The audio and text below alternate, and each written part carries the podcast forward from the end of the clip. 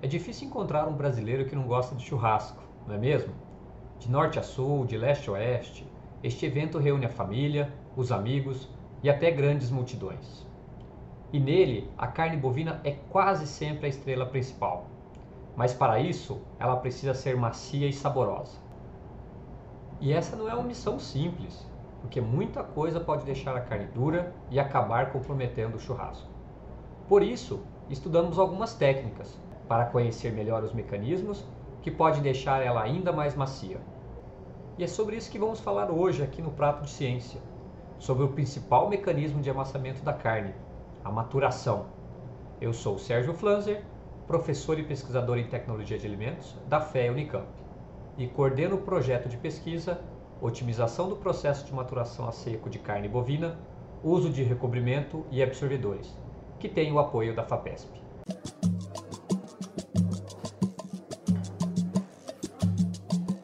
Petiscos.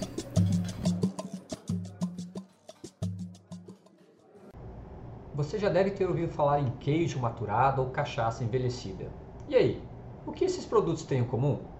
Isso mesmo, o tempo. Ou seja, é o tempo agindo nos alimentos para melhorar algumas de suas características sensoriais. Algo muito similar a esses dois exemplos ocorre quando guardamos a carne por algum tempo.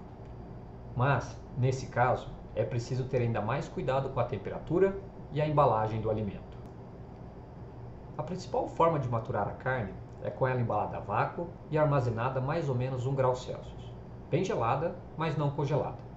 Isso garante que algumas enzimas, naturais da carne, quebrem as fibras musculares, deixando ela mais macia, mas sem que os micro-organismos ali presentes se desenvolvam a ponto de comprometer o alimento. Mas como eu disse lá no início, não basta apenas ser macia, o sabor também é importante para uma boa experiência sensorial.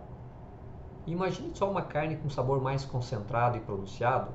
Então, o nosso grupo de pesquisa tem trabalhado no desenvolvimento de novos sistemas de maturação, visando exatamente isso: melhorar não só a maciez, como também o sabor da carne. Nós conseguimos isso com a maturação a seco, ou dry aging, como é chamada em inglês. Neste processo, a carne é armazenada em refrigeração, sem qualquer tipo de embalagem, por algumas semanas, o que permite uma desidratação leve de sua superfície. Durante esse tempo, algumas reações químicas e enzimáticas vão acontecendo e o sabor da carne vai se acentuando. Imagine algo diferente agora. Talvez uma carne maturada com uma camada de manteiga de leite ou manteiga de cacau. O sabor deve ser muito especial. Estamos trabalhando com isso também. E essas são algumas das novas técnicas para melhorar cada vez mais esse produto, tão amado pelo brasileiro. E aí, quem topa um churrasco essa semana? Ah, não se esqueça de ver se a carne foi maturada. Bom apetite!